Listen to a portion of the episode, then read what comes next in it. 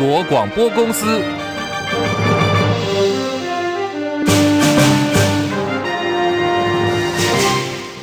大家好，欢迎收听中广新闻，我是黄丽凤。新闻开始来看的是，台湾将成为亚洲第一个周休三日的国家吗？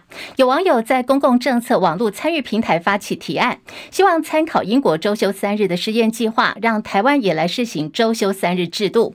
这项提案在四月二十六号的时候，连署时间截止之前，已经有五千七百多名的网友附议，达到连署的门槛。按照程序，政府必须要面对，也必须在六月二十六号之前。要做出回应，在刚刚劳动部已经有最新说明了。这是劳动部劳动条件暨就业平等司司长黄维琛表示，根据平台提案处理的 SOP，劳动部将跟提案人来做讨论，确定原提案的意思，评估会影响到哪些单位，也会在时间之内给予回复。劳动部说，周休三日牵涉的层面不只是劳工，还包括有军公教跟校园的休假问题。现在呢，已经跟国发会做反应，将邀集教育部等相关。关部会来共同讨论。对此，朝野立委也有不同的意见。国民党立委赖世宝说：“乐观其成，好好事啊，我们跟得上世界的潮流哈。周休三日，这个这个经济部要出来回回答这个问题，因为毕竟我们的工时，台湾人的工时，全世界排名第四高。”民进党方面立委许志杰则说：“台湾时机未到。”在台湾目前的状况，我是认为恐怕时机还没有到达。但是呢，我们可以从降低工时的角度啊，也就是说尽量啊让劳工啊有更多的休息的时间。台湾现在年平均的总工时大概是两千小时左右，排名呢在全世界是第四高。未来是否可能修改劳动基准法来降低工时呢？对此，行政院副院长郑文灿说，会把全世界的发展趋势来跟提案者做报告。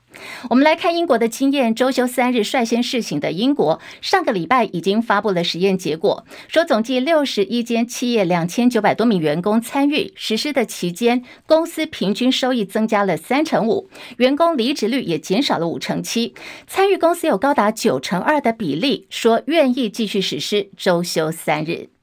二零二四总统大选，国民党征召倒数。根据媒体报道说，红海创办人郭台铭今天晚间六点到七点，他要跟国民党党主席朱立伦见面。外传新北市长侯友谊也有可能出席这场会前会，但是党中央并没有证实。郭台铭最近动作频频，是否有机会出现？可以拿到国民党的总统提名吗？国民党立委陈玉珍声称，有三分之二的国民党中常委力挺郭台铭。不过，立委李德伟今天说，人选根本就还没有确定。应该说是外界传言说已经内定，但是其实我想，包含党中央到目前为止，呃，口风都非常紧，所以其实没有人知道，如同呃当时讲说立委有多少多少人支持或怎么样。好，但是在郭台铭方面，他行动力相当惊人。我们刚刚提到，预定在今天晚间，他要跟党主席朱立伦会面。此外，先前继密会柯文哲到金门发表两岸和平宣言，探视了前高雄市长韩国瑜之后，昨天下午呢，他也去拜会了柯文哲的母亲柯妈妈。柯妈妈说，郭台铭是因为知道说他跌倒受伤了，专程前来探望。今天一大早的郭台铭进攻苗栗，他拜会了议长李文斌，还有苗栗县长钟东进。妙的是，蓝营高层也开始噤声不说话了。国民党的立委中央政策会执行长曾明宗今天说，他从今天开始不再接受媒体访问，期盼呢可以给党中央来整合郭台铭跟侯友谊两人最大空间，争取总统提名。国民党侯友谊跟郭台铭斗法，朱立文喊话说蓝军一定要促进团结，避免内斗。稍后我们新闻来点节目，我们要连线的是政治线的资深记者张伯仲，提供给大家第一手的观察还有分析，请大家持续锁定。另外，在台北市信义区，因为建案施工关系，造成了长十五公尺、深度三公尺的大天坑，让受灾户度过一个惊慌难忘的母亲节。今天最新进度，下线的地方完成填补了，最快下午就会有进一步的地质勘验结果。建案的营造商引发讨论，他过去呢曾经打造过台北一零一，还有陶朱影园这些豪宅的华雄营造，承诺会负起全责。中广新闻网。News Radio。现在时间来到十三点零六分，大家午安，我是黄丽凤，欢迎大家继续收听新闻来一点，三十分钟全新闻，让您轻轻松松了解今天重要新闻，包括有财经。政治、国际、民生一次掌握。好，不管您是听广播的朋友，还是呢正在看 YouTube 直播的朋友们，都要请大家帮我们按赞、订阅、分享，多刷留言板。那么节目结束之后，在 YouTube 频道跟播客，我们也有也会有这个影音档哦，请大家随时上来帮我们补课、按赞跟分享、订阅，冲冲人气了啊！今天同样的广播的部分，我们会在大概是二十八分呃二十秒秒左右，我们会先跟广播的朋友们说再见，之后在 YT 直播间的朋友们，大家。要留下来哦。好，我们会跟大家提供这个台股最新的收盘数字，另外也有一些重要新闻会持续提供给您。好，我们现在就来了解一下今天在亚洲地区有最新的财经讯息。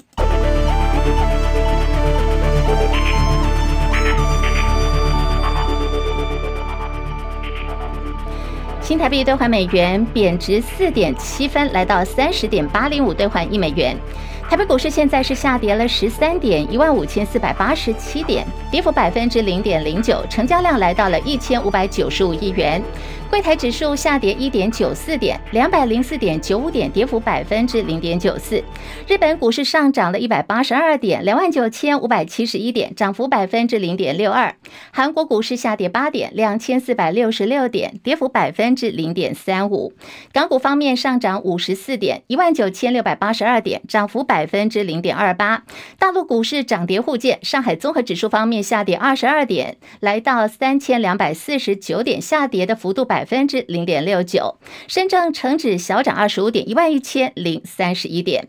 印度股市上扬格局哦，来到了六万两千两百九十一点，今天涨了两百六十三点，涨幅百分之零点四二。国际汇价方面，欧元兑换美元一点零八六三，美元兑换日元一百三十六点零七，一美元兑换六点九六三三人民币。黄金价格最新报价每盎司两千零一十四美元。以上是最新的财经资讯。好，来关注的就是可能会撼动到全球经济的美国财政危机。美国财政部部长叶伦警告，如果说未能够提高或者是暂停债务上限，美国最快在六月一号可能就要面临到债务违约的风险。而国会领袖麦卡锡坚持债线的变动呢，必须要先削减支出。对此，美国总统拜登说明天就要跟国会领袖见面了，会就提高联邦政府举债上限跟避免灾难性违约来讨论一项计划。拜登也说，将对于达成协议的部分，现在是保持乐观。拜登原定上个礼拜要跟共和党籍的众议院议长麦卡锡见面，不过后来时间延后了，主要是因为幕僚层级谈判持续了一整个。周末的时间，知情人士也说，礼拜二的会谈，也就是明天会继续进行，不过还没有做最后的确认。当然，有可能会有变化发生。现在，拜登对双方的协商。条件守口如瓶，他说他只相信有达成协议，不过他还是保持乐观的。他说他自己本来就是一个先天的乐观主义者，他认为说双方都希望达成协议，也能够办得到。不过拜登的行程呢，他只剩下一天的时间，因为礼拜三他就要飞到日本去参加 G7 七大工业国家集团峰会，所以现在整个拜登的这个政府的推进呢，还是朝着要来跟麦卡锡会面来谈的，就是有关于。美国的债券危机的问题，焦点回到国内来关注的是，今天我们看到昔日的反核文青童子贤，今天表态说他要呼吁重启核一跟核二。蔡政府二零二五非核家园只剩下两年不到的时间要来接受检验。大家来打成绩单了。曾经是反核文青的和硕董事长童子贤，今天改口说，台湾要减少碳排，需要重新排列发电来源的黄金组合。他说，太阳能还有这个风力发电占比百分之二十的部分可以不做更动，可是势必要恢复核能发电。只要愿意重启核一跟核二，核能发电占比就会来到百分之十五到百分之十八，不仅可以减少碳排，也可以降低。电价。他还说啊，核能就像是十九世纪末到二十世纪初，当时的民众来看待电力一样被妖魔化了。当时的人们对于看不到又摸不着的电力心生恐惧。可是随着电力的使用越来越普及，大家就慢慢被教育，原来电不可怕。今天的核能，童子贤看法说，也是同样的处境。希望核能研发可以做到安全、方便、效率。那么那一天的时候，大家就对它不会再有恐惧了。我们刚刚提到电力的问题哦，会影响到两万五千户高压用户的下月电价，明天就要开始实施了。经济部长王美花表示，下月电价实施时间虽然有调整，但是非下月电价降低，所以全年的电价是不变的。此外，今年的水情不佳，各界在担心说水费是不是要跟着调涨呢？王美花说，水费没有涨价的规划。张佳琪报道。今年下月电价提早实施，由五月十六日起实施，实施到十月的下半个月才进入非下月电价。经济部长王美花指出，下月电价去年审议通过后，往前往后各延半个月，夏季的电价虽然变高，非夏季的电价会降低，因此全年电价不变。他说，厂商已经针对制程时间调整，应该可以有效节省电费。王美花说。非常多的产业因为这样的调整呢，他们也去做制程时间的改变，那反而是很多的厂商因为这样的变动呢，它可以节省电费哈。耗水费今年开征，针对用水大户的水费会调涨。王美花表示，经济部会随时检讨开征的结果，了解厂商在耗水费实施后如何节约用水，以及利用相关再生水、循环水等等。今年水情不佳，媒体关注经济部是否可能进一步调涨水费。王美花挂保证不会。她说，耗水费才刚开征，经济部会视整体相关用水情形检讨。中广记者张佳琪台北报道。现在时间来到十三点十三分，要来关注的是政坛焦点。红海创办人郭台铭、新北市长侯友谊决战国民党二零二四总统征召人选，这个礼拜呢就要亮牌了。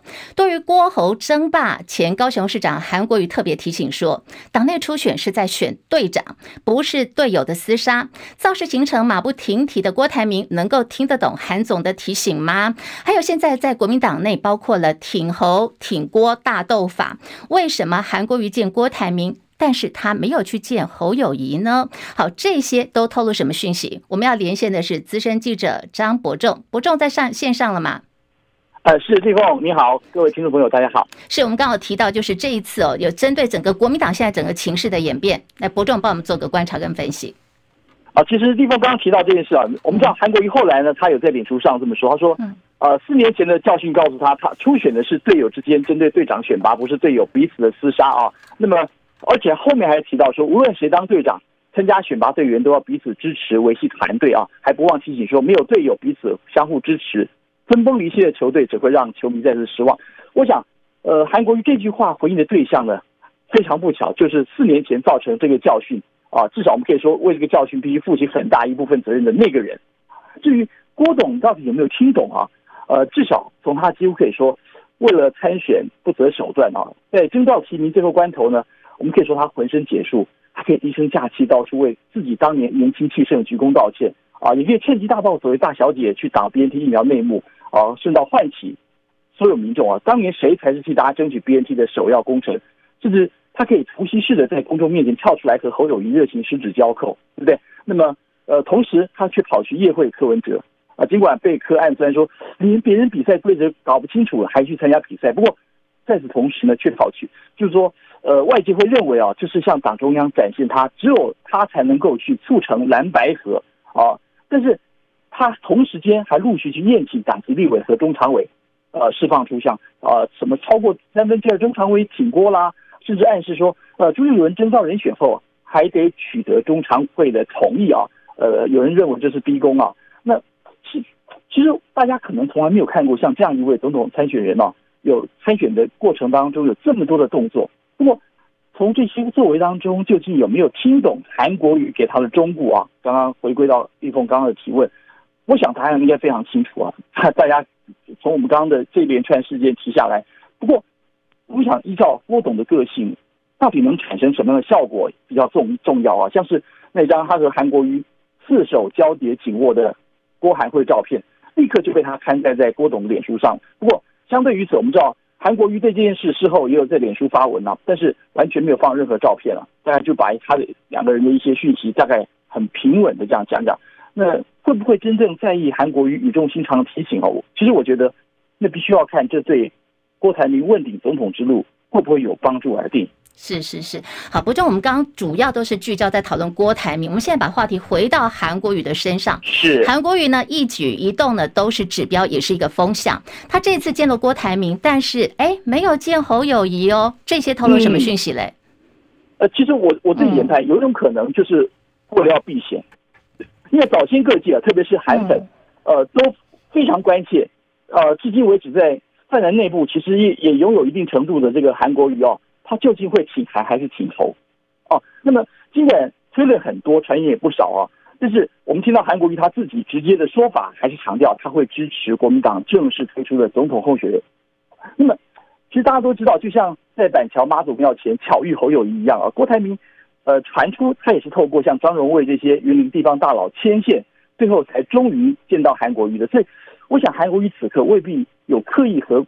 侯友谊去碰面来借以平衡的必要啊。那么对于当前，呃，其实韩国瑜界定他自己和政坛的距离啊，他既既没有想动用或者想影响韩粉去压倒哪一方，呃，其实多少是考量到后续发酵会不会形成对蓝营内部的撕裂的离心力，所以，呃，韩国瑜他宁可等党提名人选正式出炉后再表态，同时呼吁团结胜选，比较会符合他的做法。所以这个时间点。如果他再去和侯友谊见面，除了让整个里面动荡更加加剧之外，其实也未必有什么任何平衡的效果，这是我的看法。好好好，我们再把焦点再来看的是朱立伦。好，对总统人选征召，国民党党主席朱立伦呢一再说，哎，科学民调也会征询党内意见。这个话说起来看起来很合理。不过刚伯仲有提到嘛，包含这个柯批都来笑说，哎，没有白纸黑字的办法跟规则啊。好，现在外界就在看说，会不会在蓝营掀牌之后，就是国民党分裂的开始？你的观察？其实这是国民党当今这所有争议的一个最大的来源啊，就是整个党内的初选或者说提名啊的制度啊，非常让外界看不清楚啊，他不愿意把所有东西公开，即便他认为说党内呃说我们党内呢呃这个要有一套公平的方法啊，如何说提出最强的人选，但是什么叫做最强人选，谁来鉴定啊？那么过程如何要公平公正，这些都是停留在他自己的上述，所以很明显我们可以看出来，这不是一套。这个一个法治的政党，或者是呃寻求法治的，而是应该停留在人治的过程当中。哦，他提到，不管说他怎么如何去对立委，对于这个地方县市执政首长的征询啊，或者是透过哪些民民调有没有告诉你是哪哪几家没有吧？那么什么时间执行的时间点，你知道这些东西环环相扣，每个都会影响到最后啊这个提名结果、征选的结果。但是这些东西完全都抓他手上，他从来没有一天跟大家说明白。嗯，这可能是今天最大一个问题。但我们要，我们今天接着要看的是，呃，朱主席听说今天会陆续接见这个，今天傍晚、呃、就是两位。嗯，对对对对对。所以这里面还是在瞧，简单说啊，这从头到尾就是在瞧。所以礼拜三到底会出现什么样一个结果？我想大家也都很关心啊。呃，不过这也考验朱立伦他在整个事件中，他到底能不能摆平。至今为止，所有党内的纷争。好好，非常谢谢伯仲哦。不过说白话文就是，其实政治呢，就是一个字嘛，怎么瞧啊？就是看。大家最后的一个结果是不是接受的程度会比较高？好，谢谢伯仲所提供的观察跟分析。那么，对于国民党二零二四总统大选最终人选，到底是新北市长侯友谊还是鸿海集团创办人郭台铭？这个礼拜要亮牌。现在很多外界的一些分析跟观察，陆续都看到，日本资深媒体人石坂明夫就说，最近这几天他参加好多的饭局，大家谈论的主要话题就是国民党的总统候选人，而郭侯两人都各自有明显的。优点还有缺点，也有不同的群众基础。他说，负责征召的国民党主席朱立伦，这个时候也许正在陷入天人交战，征召了一个。势必呢就要得罪另外一个人了。如果没有处理好，国民党就有可能要陷入分裂的危机。而石板明夫也说，他观察郭台铭跟侯友谊这两位候选人，他认为最重要的就是要看他们对于中国大陆的政策有什么不同点。他说侯友谊说的不多，好像都只是强调反对台独，也反对一国两制，但是没有具体的论述，看起来就好像什么都没有说。那么郭台铭方面，则是在前几天飞到了金门去发表一篇金门宣言，提出要跟对岸在一中各表的原则基础上重新展开谈判，同时以金门作为两岸新的常设谈判地点。他认为说郭台铭啊这些说法是台湾统派势力的一贯主张，但是历史已经证明了对岸是不可能接受一中各表的。我们刚所提到的这个是石板民夫的看法。第七十六届世界卫生大会 （WHA） 这个月二十一号到三十号要在日内瓦举行。到目前为止，台湾还没有收到邀请函。现在美方方面，美国国务卿布林肯连续发布声明，力促世界卫生组织邀请台湾以观察员的身份与会。捷克参议院也通过了决议案，支持 WHO 等国际组织。作为捷克参议院自二零二一年以来第三度在世卫大会召开前夕。通过友台的决议，而台湾曾经在二零零九年到二零一六年是以观察员身份参与了 WHA。不过，从二零一七年开始，世界卫生组织就以政治因素为由，不再邀请台湾了。对此，卫福部证实，台美敲定双边会优先对谈，将会针对医卫合作备忘录讨论的细项，像是数位健康等等这方面的议题。正在出访的乌克兰总统泽伦斯基到了法国巴黎，跟法国总统马克宏见了面。双方会后发表联合声明，法国宣布要在未来的几个礼拜之内，会向乌克兰提供数十架装甲车跟轻型坦克，来协助乌克兰对抗俄军。有没有注意到我们刚刚所提供的法国要提供的？装甲车还有轻型坦克都是陆战的，不过其实呢，在这个泽伦斯基方面，他一直都希望可以争取到空战的战机。对此呢，法国方面说这个部分其实还言之过早，因为根据法国的判断，目前乌克兰最需要的是地面武器，还有防空装备。而 G7 峰会则是五月十九号到二十一号举行。消息人士说，七国集团计划在日本举行的峰会上讨论加强对于俄罗斯的制裁，以破坏俄罗斯能源生产，遏制对于俄罗斯军方的贸易。美国官员统计，G7 成员会同意调整他们的制裁方式，至少针对特定货物自动禁止商品出口，只有在登上批准名单的货物才能够出口。而这个变化。将会使得俄罗斯更难以找到制裁的漏洞。好，我们来看的是告发老东家字节跳动了，怎么回事呢？这是一名曾经在 TikTok 母公司字节跳动美国分公司工程部担任主管，这名男子他叫做于应涛，在美国旧金山的一家州法院向字节跳动提出了诉讼。他主要要控告的就是因为说他因为揭发了不法的行为，遭到了字节跳动的解雇。叶博弈报道。余应涛星期五在向法院提交的诉状中指控，字节跳动在未获准许与授权的情况下，从事一项透过别家平台窃取内容并由此获利的全球性阴谋。余应涛在诉状中指出，当他向公司管理高层对此表达关切之后，高层对这些关切不屑一顾，而且要求他隐藏这些非法的程序，特别不能够让公司的美国雇员知道，因为美国拥有更严格的防护等级与集体诉讼法律。不过，余应涛指出，他在二零一八年十一月仍然遭到字节跳动公司解雇。路透社引述余应涛在诉状中的指控说，字节跳动利用虚假的使用者来给资料灌水，并且沦为中国共产党相当有用的宣传工具。余应涛要求法庭下达命令，禁止字节跳动公司从其他社群媒体平台当中搜刮内容，并且要求法庭判决字节跳动公司对当年不当解雇他而造成的损失进行惩罚性损害赔偿。中广记者叶博弈在台北报道。